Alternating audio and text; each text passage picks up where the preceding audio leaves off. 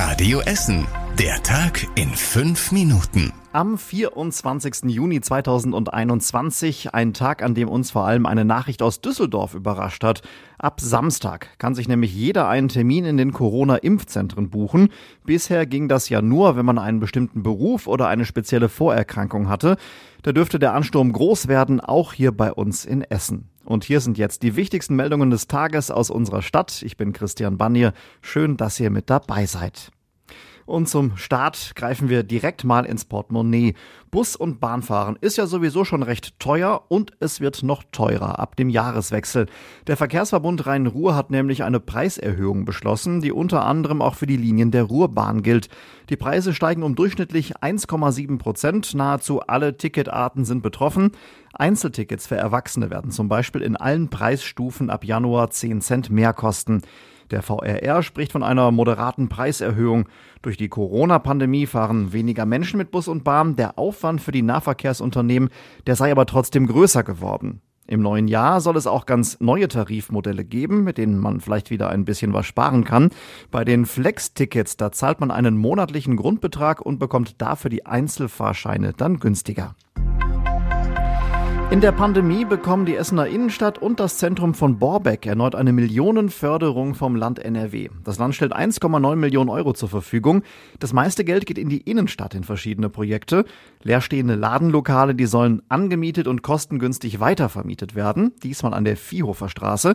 Weitere Schwerpunkte sind die Entwicklung des Willy-Brandt-Platzes und des Bereichs um die Marktkirche.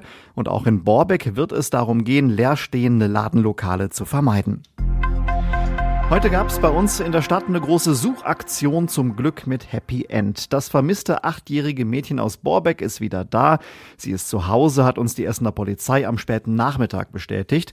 Das Mädchen hatte wohl heute Morgen die falsche Bahn genommen und dann die Orientierung verloren. Eine Frau traf sie auf jeden Fall am Gelsenkirchener Hauptbahnhof und fuhr sie dann nach Hause. Die Polizei bedankt sich jetzt für die zahlreichen Hinweise. Die Achtjährige, die kam heute nicht in ihrer Schule an und die Polizei hat deswegen mit Fotos nach ihr gesucht. In Essen ist heute Vormittag der Startschuss für zwei neue Bauvorhaben gefallen. Das Wohnungsbauunternehmen LEG hat den Beginn der Arbeiten für das neue Projekt Wohnen in der Essener Weststadt gefeiert. Auf einem Grundstück an der Helmut-Keutner-Straße im Westviertel sollen sechs Gebäude mit insgesamt 100 Wohnungen entstehen. Alle Wohnungen haben einen Balkon, einige sind barrierefrei. Die LEG investiert 26 Millionen Euro. In zwei Jahren soll alles fertig sein. Und das zweite Projekt, das ist in Karnap im Gewerbegebiet Karnaper Hof. Da baut ein Investor vier Gebäude, die als Produktions-, Vertriebs-, Lager- oder auch Büroflächen genutzt werden können. In den ersten Monaten des neuen Jahres sollen da auch schon die ersten Firmen einziehen können.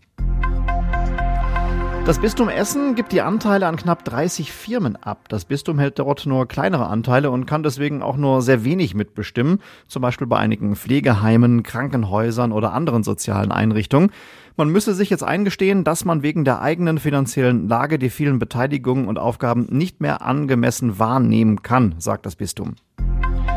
Der Prozess um den Messerangriff auf eine Prostituierte in Altendorf muss neu aufgerollt werden. Das Alter des Angeklagten, das ist nämlich offenbar falsch gewesen. Deshalb könnte er noch unter Jugendstrafrecht fallen. So heißt es auf Nachfrage von Radio Essen. Der Angeklagte, der war als Flüchtling zu uns nach Essen gekommen. Die Daten in seinem Pass, die stimmten aber offenbar nicht. Zum Prozessbeginn gingen alle davon aus, dass der Mann zum Tatzeitpunkt 21 war. Jetzt gibt's aber Belege dafür, dass er ein knappes Jahr jünger ist und damit noch unter Jugendstrafrecht fallen könnte. Der Angeklagte soll eine junge Prostituierte mit einem Messer angegriffen und lebensgefährlich verletzt haben. Er konnte erstmal fliehen, wurde dann aber später in Norwegen festgenommen. Am Baldeneysee sind heute die deutschen Jahrgangsmeisterschaften im Rudern losgegangen. Bis Sonntag treten da die besten Ruder, Junioren und U23 gegeneinander an.